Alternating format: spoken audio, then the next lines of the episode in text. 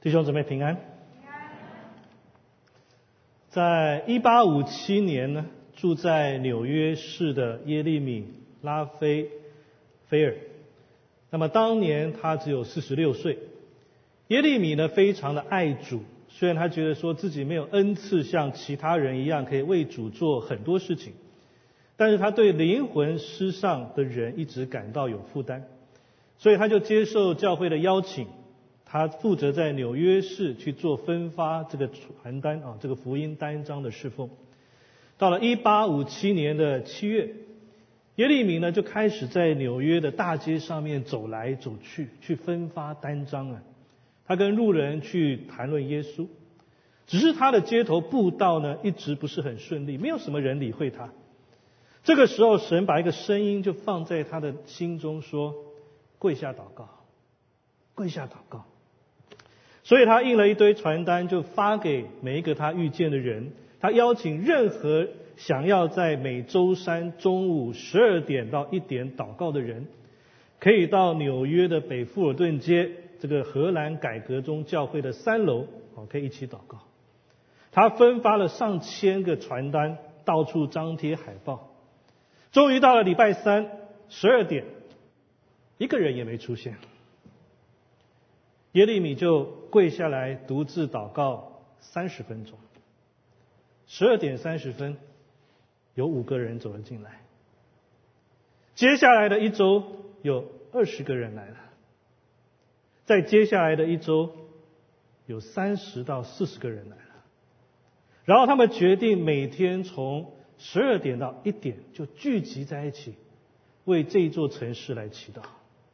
在过了不久。有一些牧师也来了，他们说我们需要在我们的教堂也开始这么做。之后在六个月内，每天有超过五千个祷告团体在纽约聚会。很快的，这个消息就传遍全国，费城、底特律、华盛顿特区都开始举行祷告会。事实上，美国总统富兰克林·皮尔斯几乎后来每天中午都去参加祈祷会。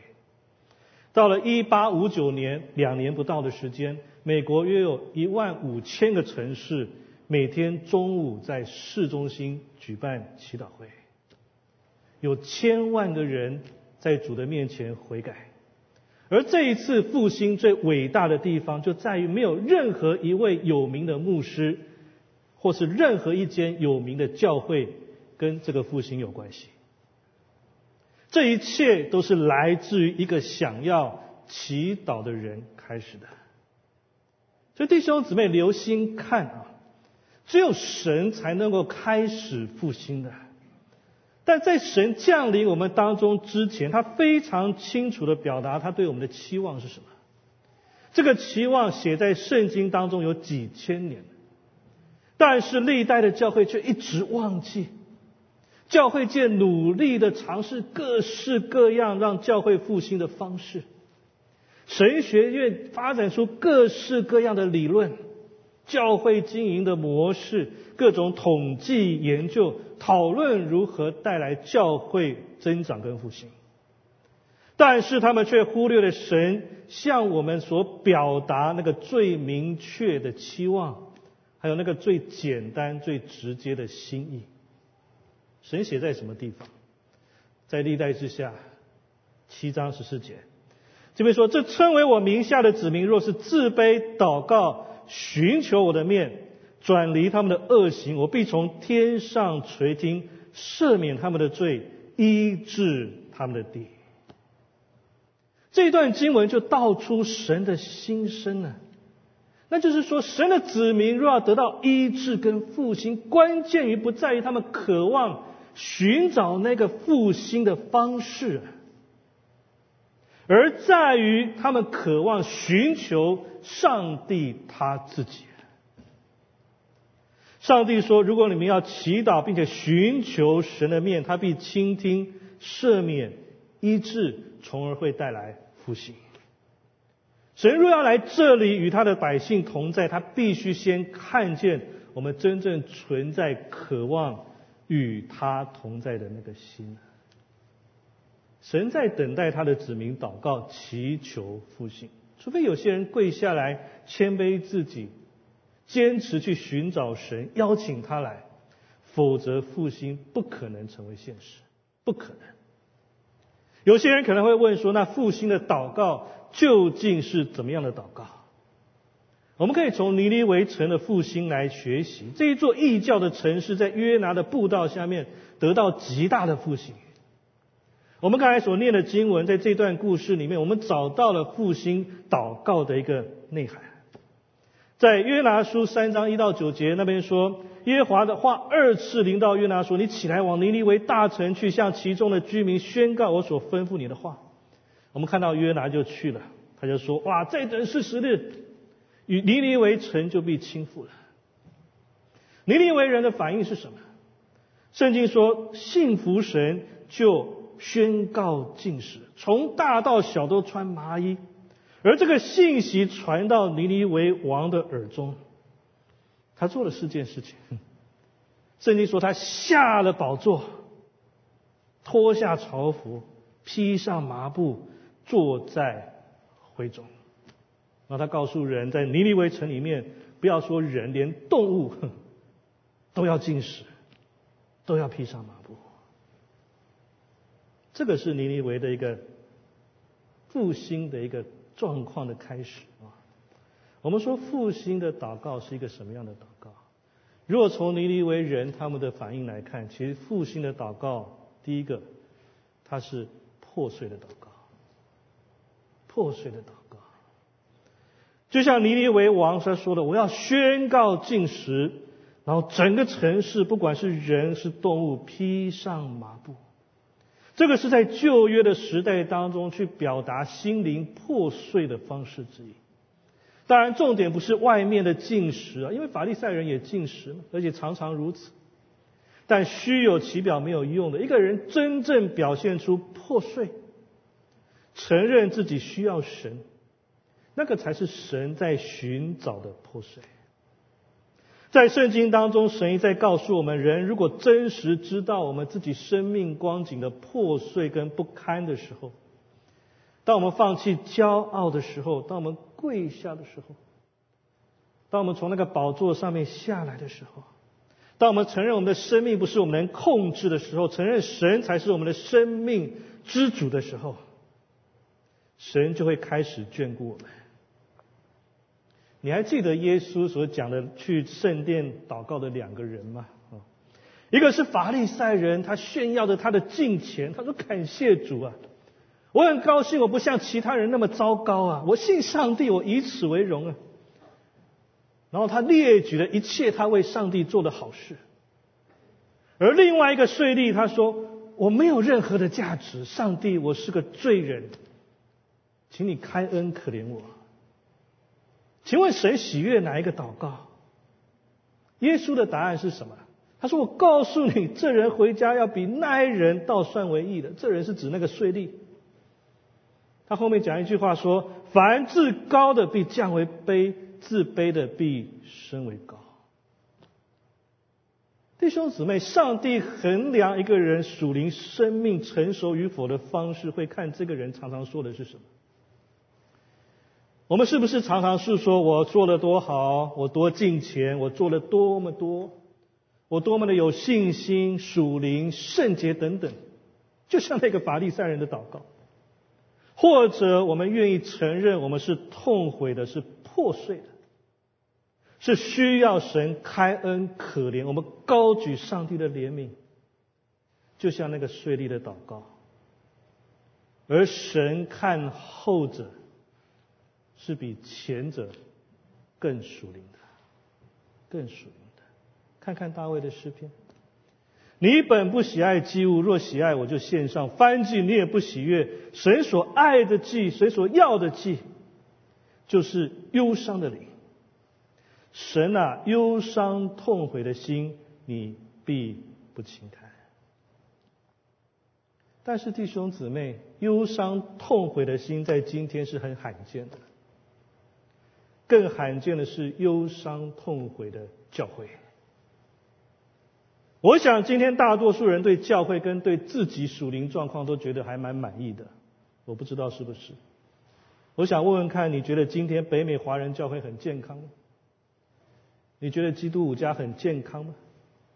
我们大多数人都感觉很满意，因为祷告事项上面没有太多忧伤痛悔的祷告。也许没有太多人经常跪着祈求复兴，我希望我的猜想是错的。但基督徒不祷告的其中一个原因，就是对现状很满足了嘛。我们都满足了，何必祷告神呢？所以，对于参加祷告会、建立什么 RPG 祷告小组啊，没有必要去参与了。何须祷告呢？弟兄姊妹，我告诉你，为什么我们对今天的教会感到满意？为什么我们对我们属灵生命的光景感到满意？那是因为我们把今天的教会跟世界去相比，而不是跟初代教会去相比啊。当我们把世界跟这个，当我们把教会跟这个世界去比较的时候，我们就觉得我们自我感觉良好了啊，因为教会好像比这个世界更有道德嘛，我们更有耐心嘛，我们也更愿意付出嘛。但是如果我们把我们的教会跟初代教会去相比的时候，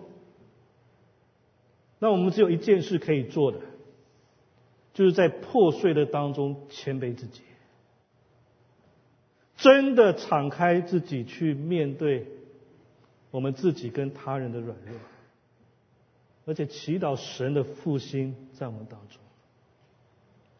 但如果我们还是陶醉在五花八门的吃喝宴乐当中的时候，如果我们还是继续在富裕的当中，毫无负担的去走这个持家的道路的时候，那我不认为复兴会来到这里。复兴祷告是破碎的祷告，因为神首先要复兴的是那个祷告者自己。破碎的祷告。接下来，我们教会的王天晴传道会分享一下他祷告生活的心得。我把时间交给他。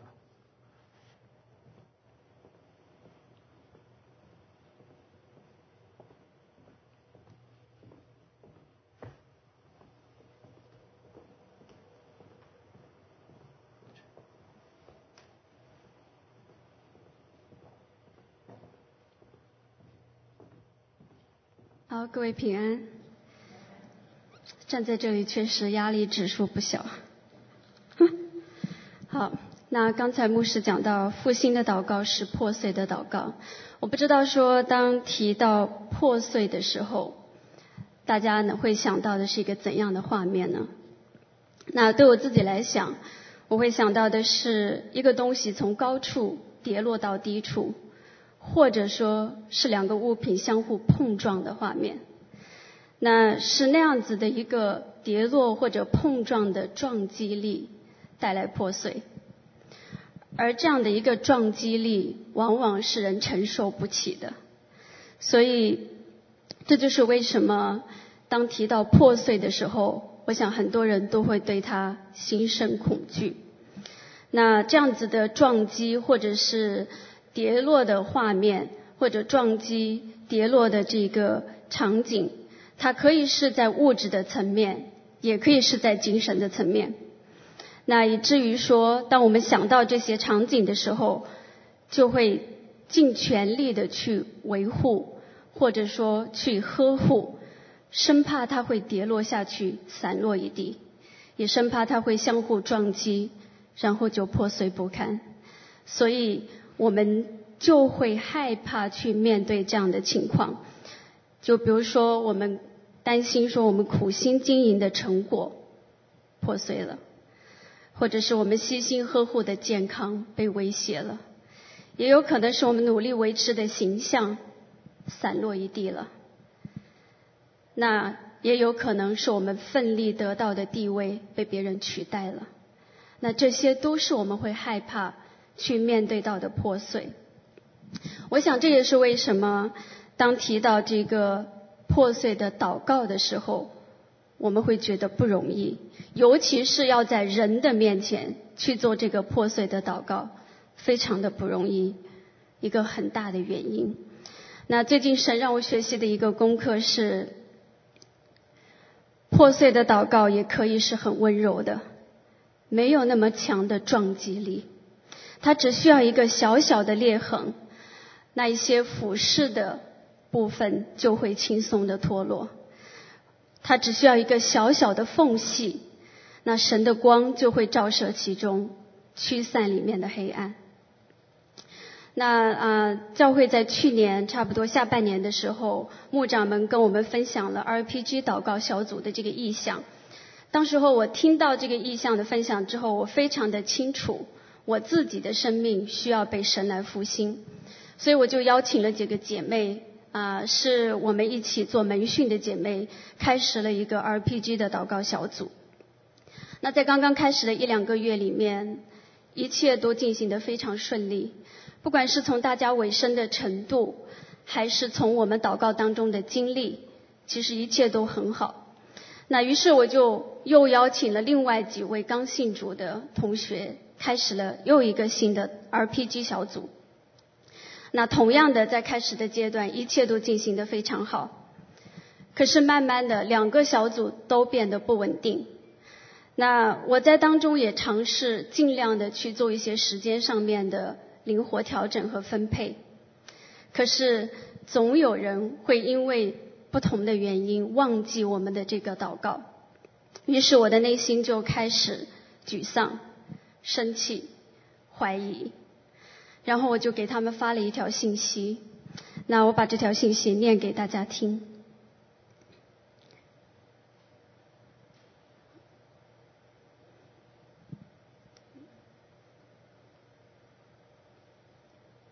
好，我跟他们说，我能够理解大家事情都很多，所以我想你们也自己祷告看看，有没有必要继续。还每周在百忙当中抽出一点点时间来一起祷告。如果有的话，我的建议是你把那点时间分别出来，委身的、专注的向神祷告。不然的话，就失去了我们祷告的意义。那我情愿停掉，你们专心去做其他的事情。好，这是我当时候给他们的信息。那我不知道大家在听这个信息的时候。会不会听出我字里行间里面流露着那一个生气的情绪，对他们失望的情绪？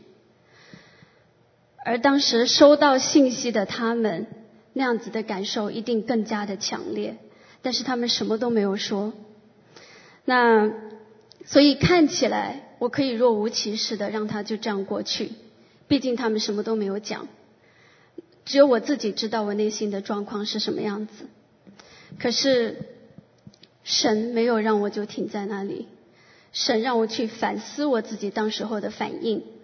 那他让我意识到说，原来我更多的是把这个祷告当做属灵的事情在做。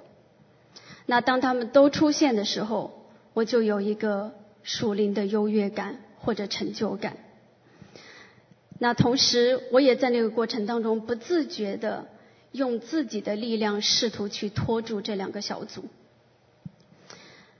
然后神也让我看到了我当时候内心那一个真实的光景，他让我看到我祷告的服饰在偏离焦点，他也让我看到在更深的一个层次里面，我对复兴祷告的看重是这个祷告的事工，而不是祷告者的生命复兴这样子的一个事实。那就是我当时候的软弱，是我当时候内心的真实状态。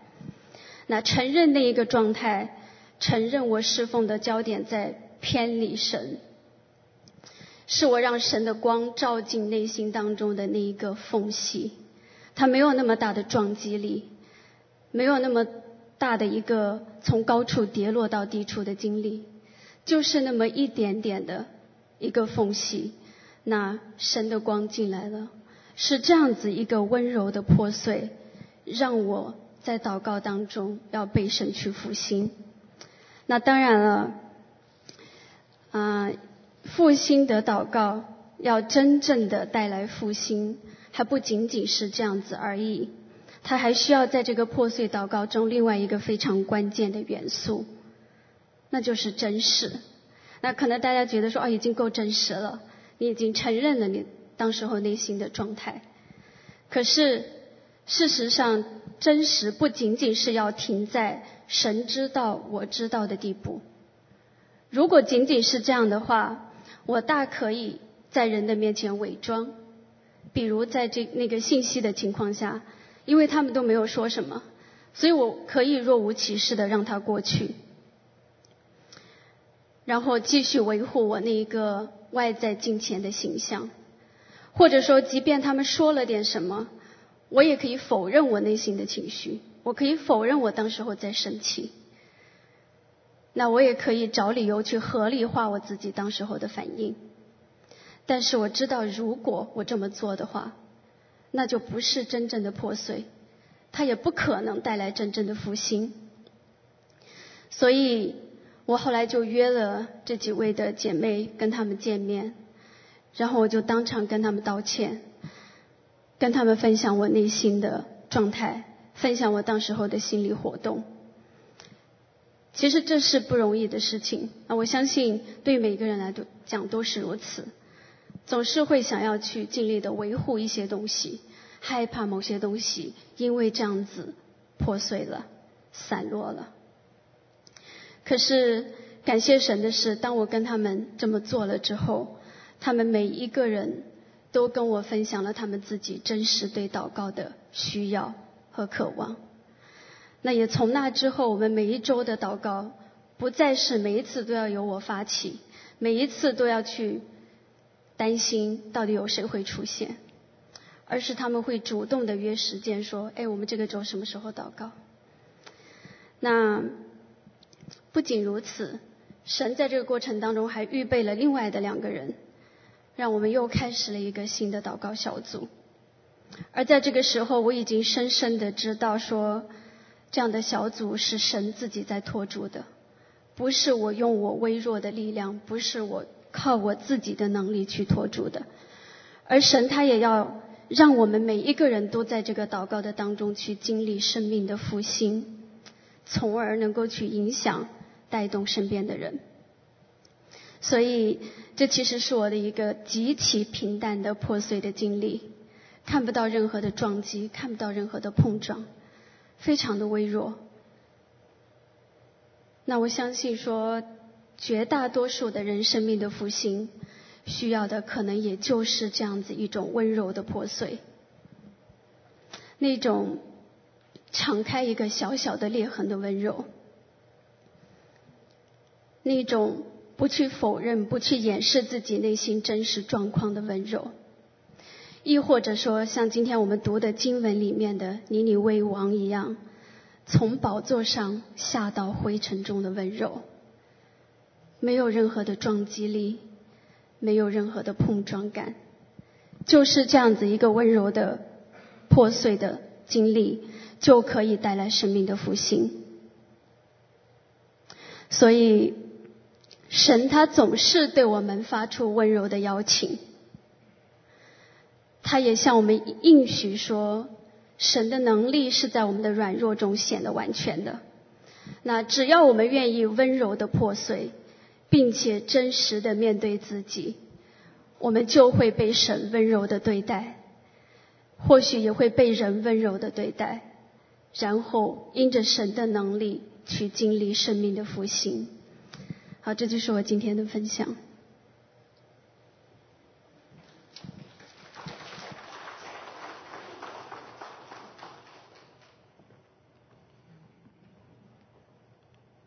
谢谢天行传道的分享。我想站在这里很有压力，但是能够很真诚的去说出对自己的那个软弱啊，我们对神说很容易，但是对人说常常是非常困难的。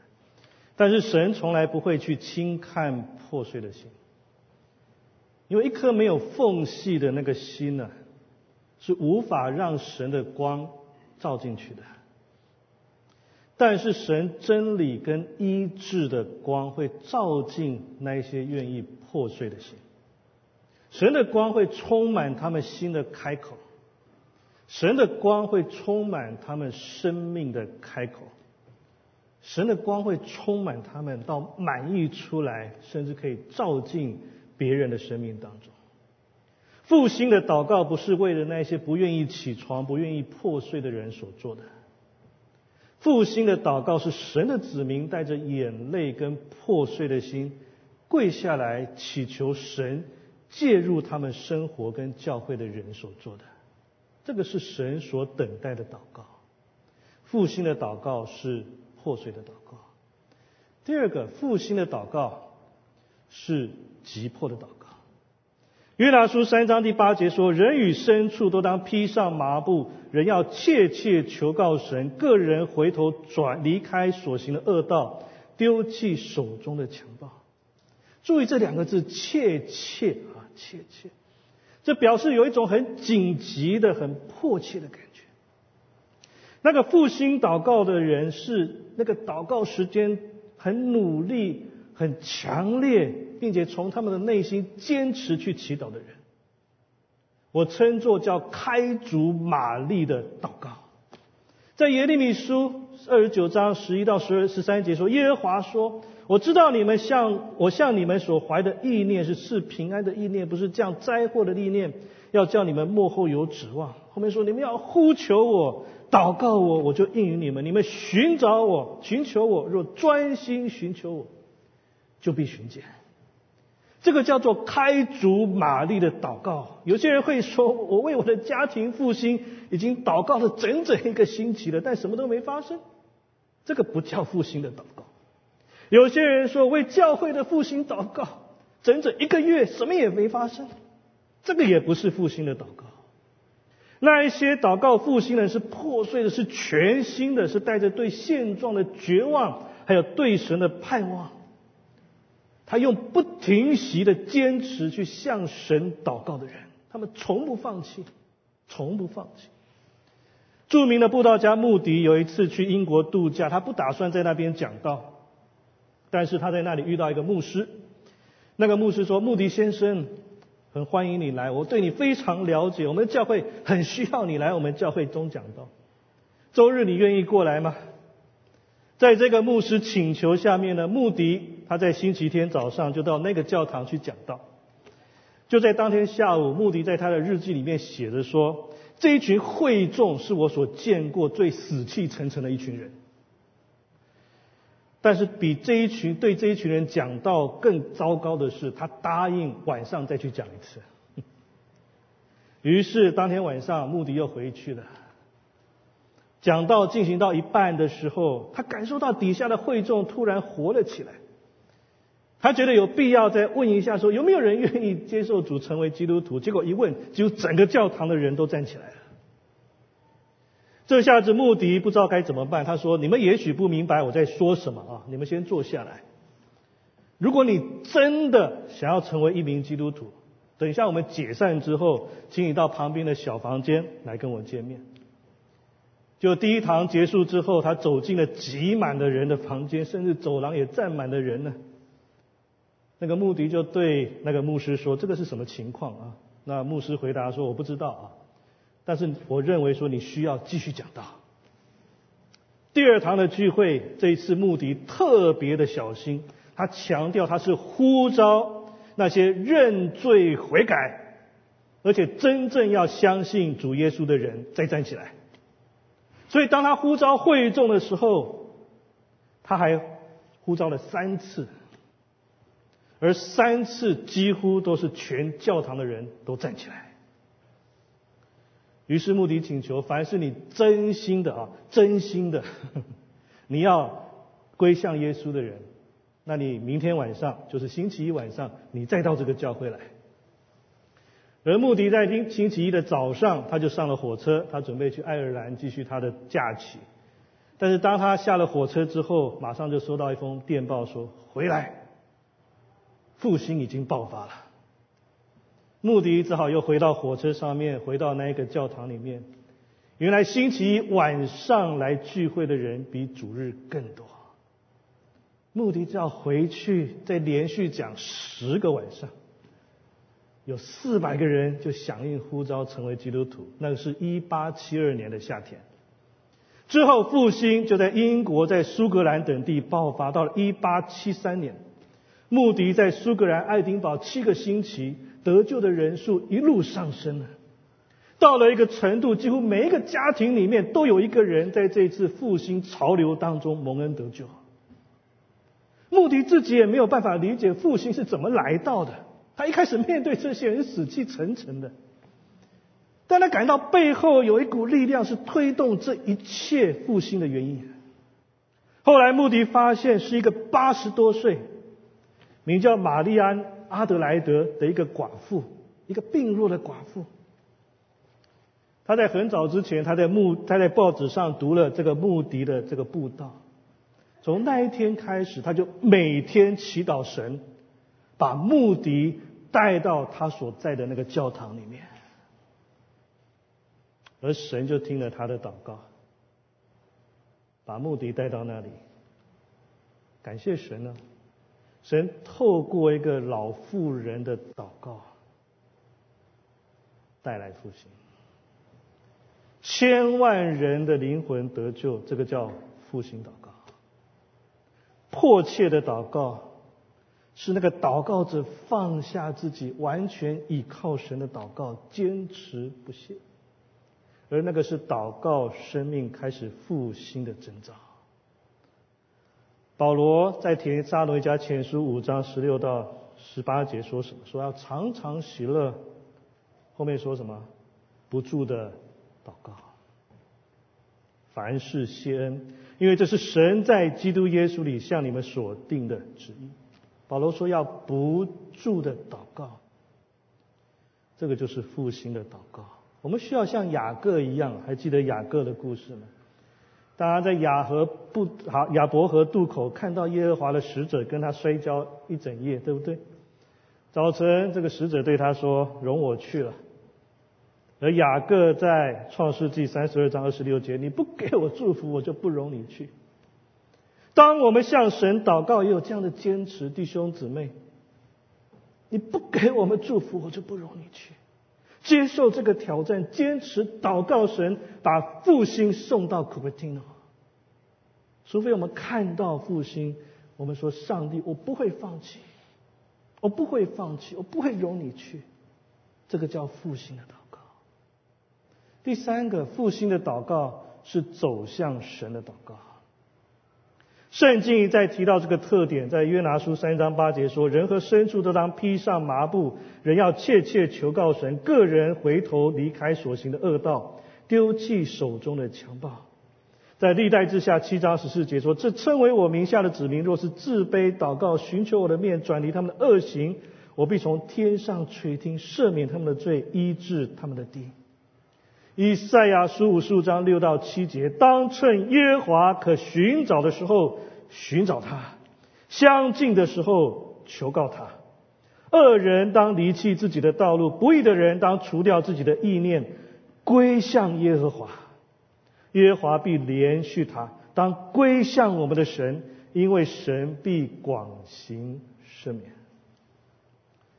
弟兄姊妹，我们不得不承认。复兴不来到今日美国的主要原因，就是基督徒没有真实的走向神。我们明明坐在自己的宝座上面，很自私的祷告哈，我们用自己想要的方式，我们要求神你走向我们，而不是我们自己去走向神。结果我们还认定我们是顺从神的人。只是说我们做的事情好像是关乎神的事情，但是神真真切切的知道每一个人的光景是怎么样。我要说，教会要走向神，牧师、长老、执事要走向神，弟兄姊妹要走向神。真正的走向神，不是说我们每天有多少次祷告的操练。不是说我们手上做了多少看似属灵的事情，这个不是圣经所定义的走向神。圣经的定义是什么？圣经的定义是我们所视的，我们那个生命是不是真的连接于神？我们是不是以真实的面貌去走向神，以敞开的胸怀去拥抱神？我们所做的这些事情，我们那个侍奉是不是指向上帝？我们是让神坐在宝座上面，借着他的能力来帮助我们侍奉，而且将所有的荣耀是归给上帝。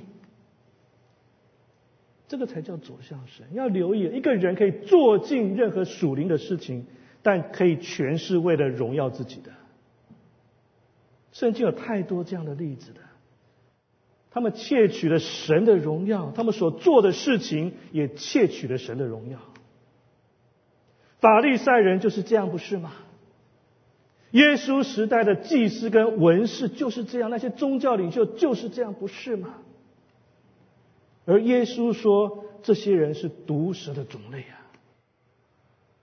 复兴的祷告必须转向神，从自己生命的宝座上面退位下来，那个才会恢复复兴所需要的公义跟圣洁。你还记得耶稣的兄弟雅各在雅各书第五章十六节所说的话吗？他没有说祈祷所发的力量是大有功效的，在那边他所说的是艺人的祷告所发的力量是大有功效的。当一个人走向神，神会宽恕、会聆听、会医治他们。当我们走向神，属于神，那个叫艺人，而神会听我们的祷告。近代最大的复兴之一，是一九四九年在赫布里迪群岛的一个复兴。那个是在苏格兰附近的一个岛屿群啊。这个复兴的开始是来自于两位亲姐妹。八十四岁跟八十二岁，当中还有一位还是瞎的。他们对教会有很大的负担，因为教会里面没有年轻人，所以他们决定一个星期两次，他们跪着祷告，从晚上十一点一直到凌晨四点。一天晚上，其中一位姐姐她看见了异象，她看见教会里挤满了年轻人，还有一位陌生的牧师在台上讲道，她深受感动。所以他们就找了教会的牧师来说，建议教牧师啊，你找一些童工，在一个礼拜也两次的祷告。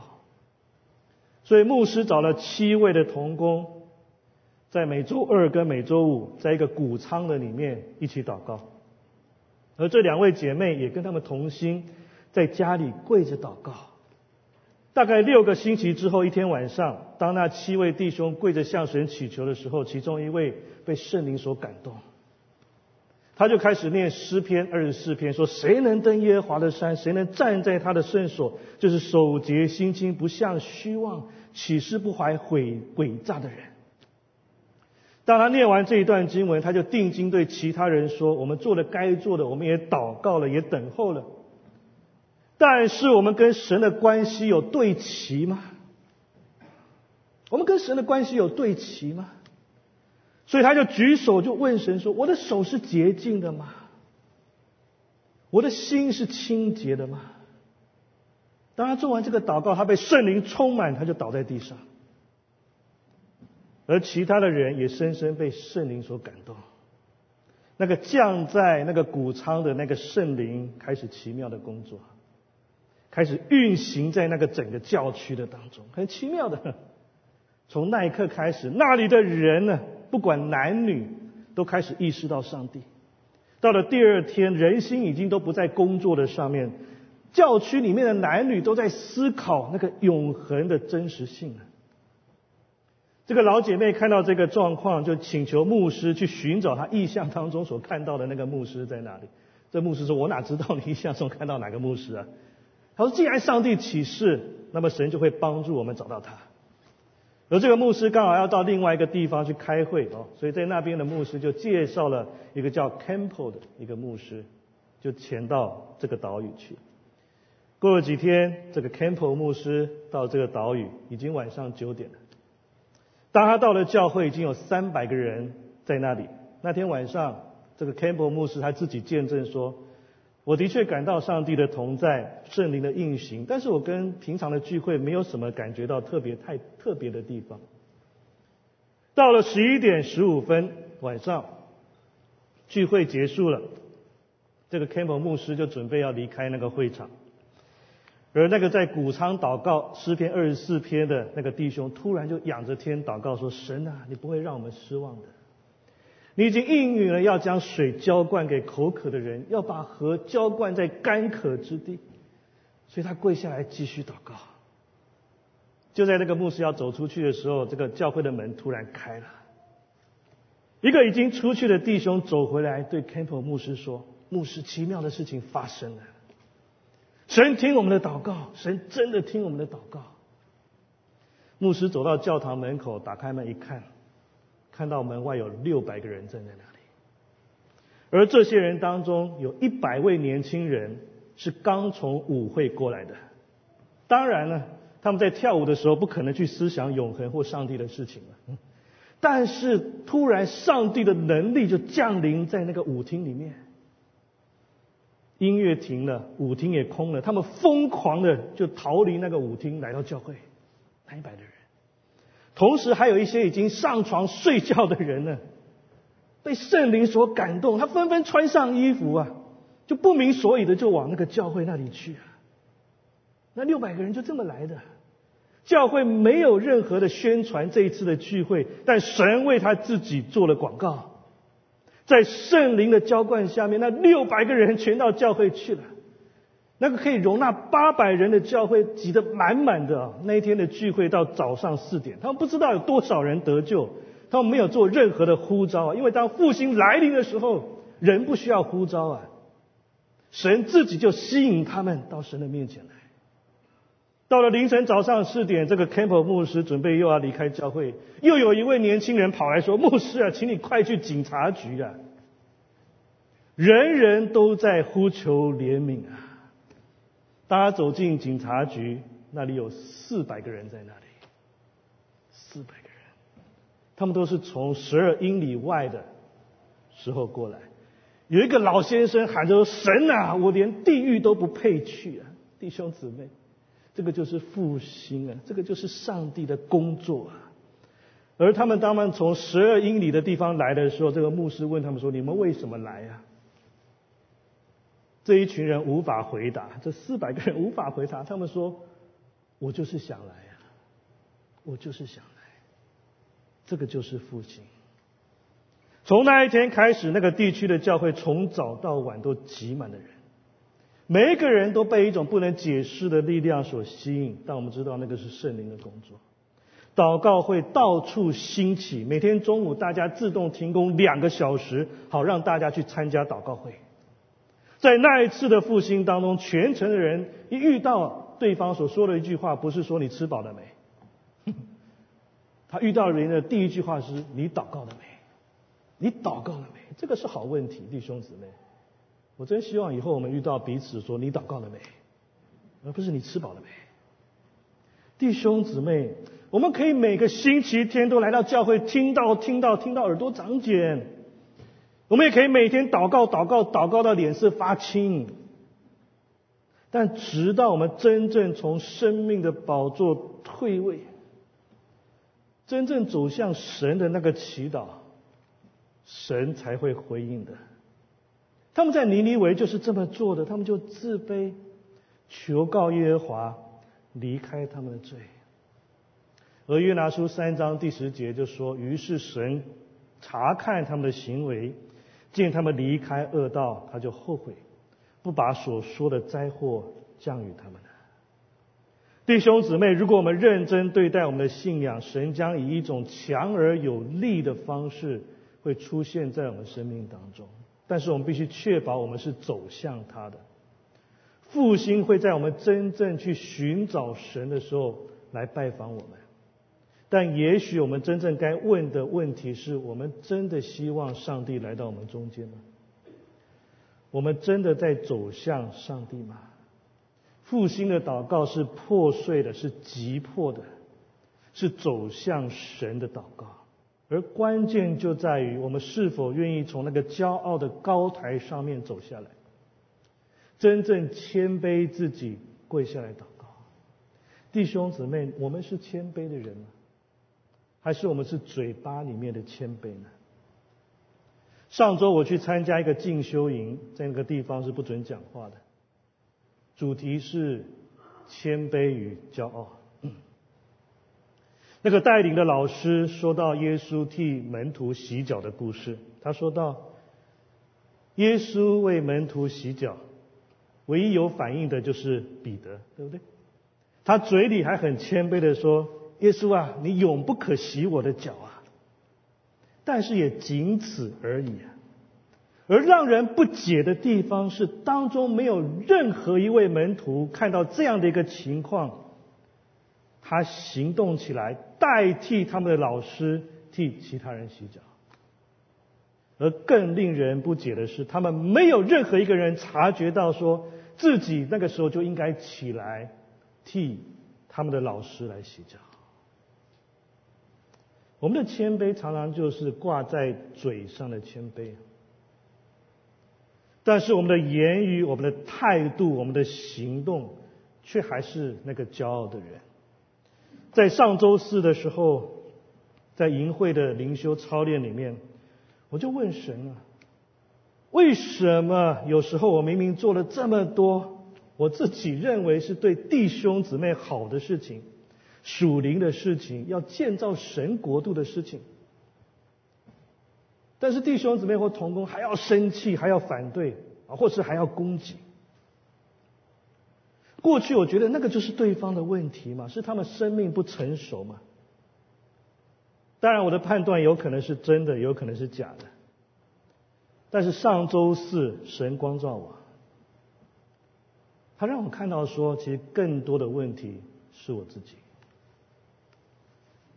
如果今天我觉得我自己很无私的，我做了很多的事情，但是所侍奉的弟兄姊妹还是不满我的侍奉。那原因只有一个，就是我失去了仆人的姿态啊！我失去了那个谦卑的姿态，不是我做的事情错了，而是我的姿态错了。神让我看见说，如果今天有一个人愿意跪下来替你洗你那个污秽的脚的时候，你会骂这个人吗？我相信正常人都会很感动，对不对？但是如果这个人是坐在高会的上面，我拿着浇花的那个水管，远远的去冲你的脚，那这个人可能就要骂我了，对不对？所以不是我们做了什么，而是我的姿态，我真实的姿态是怎么样？而那个姿态，往往就会在别人脚脏的时候。在别人生命软弱的时候，在别人说话反对的时候，就会真正表现出来。神就让我看见我自己在接近二十年全时间的侍奉过程里面，实在存在太多的骄傲，而且是理直气壮的骄傲。我觉得说我做的事情，我说的是对的，我哪里骄傲啊？但是神就在那一天，把一个很清晰的意念，就放进我的脑袋里面，放进了我的心中。他说：“你才是那个最骄傲的一个。当你觉得自己什么都对，当你为别人的反对不停的辩解，想要说服对方的时候，神对我说：‘你知道吗？你在冒充神啊！’”你在冒充神啊！那一次的淫会，神让我看见极大的骄傲，神简直让我看见无地自容的自己啊！但是感谢神，我也看见神无比深厚的爱，他的宽恕，跟他对他仆人的忍耐。神再次复兴我的生命，让我学习。放手，神让我知道说，世界没有你，太阳还是一样的升起。神让我知道说，教会没有你，还是会成长，甚至可能更好。神让我知道说，你的家没有你，一样可以继续生活。为什么？因为他们有神的同在。神让我知道说，神岂不是会比我做的更好吗？神让我知道说，卓尔君呢，你不过是人呐，你不过是人呐。我将这一段的领受送给各位，谦卑我们自己。有时候我们会觉得我们自己很重要啊，好像没有我就不行。这种心态呢，会实实在在的隐藏在我们内心的隐秘处。有时候我们觉得我没有，但是其实一直存在的。要辨识这一种罪，悔改，走向神，开始那个复兴的祷告。你要说许多人可以长年累月做各样的侍奉，我也做了非常多的侍奉，做的津津有味的。但很多时候要坚持每天祷告十五分钟，很多人是办不到的，包括基督徒在内。因为祷告是所有侍奉当中最艰辛，也需要最付代价，也最需要时间才会看到结果，所以可能是最没有成就感的侍奉。但是祷告却是最有能力，也是使人最喜悦的侍奉。因为祷告会呈现一个真正去倚靠神、信赖神、把主权交给神的一个姿态。让我们一起来祷告。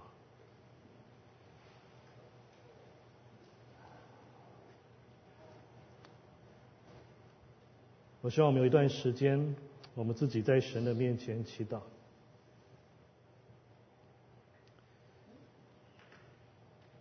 承认很多时候我们真的是充满了骄傲，承认很多时候我们还是坐在心里的宝座上面，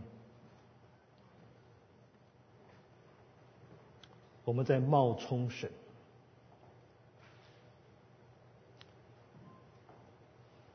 我们想要控制我们的生活，控制我们的侍奉。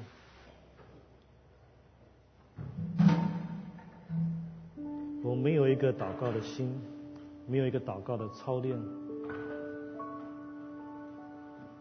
没有那个祷告的迫切，没有那个破碎，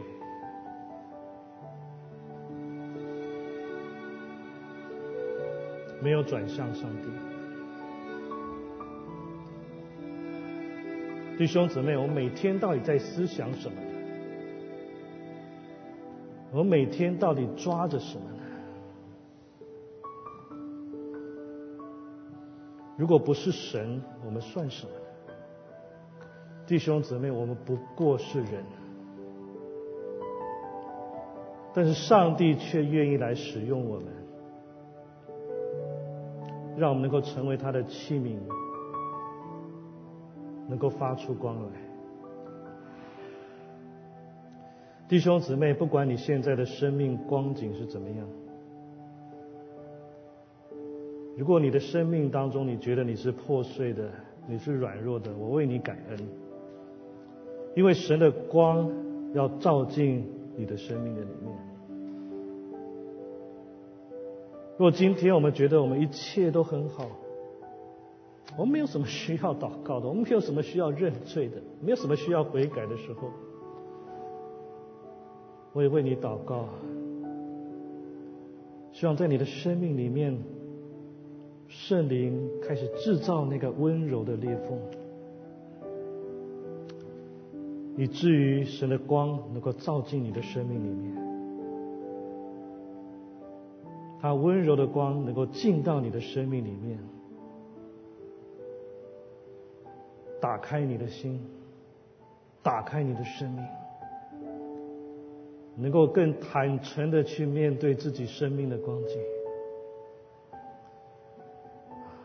能够更有爱的去接纳我们周围弟兄姊妹生命的光景。主耶稣，当我们一同在主面前破碎的时候，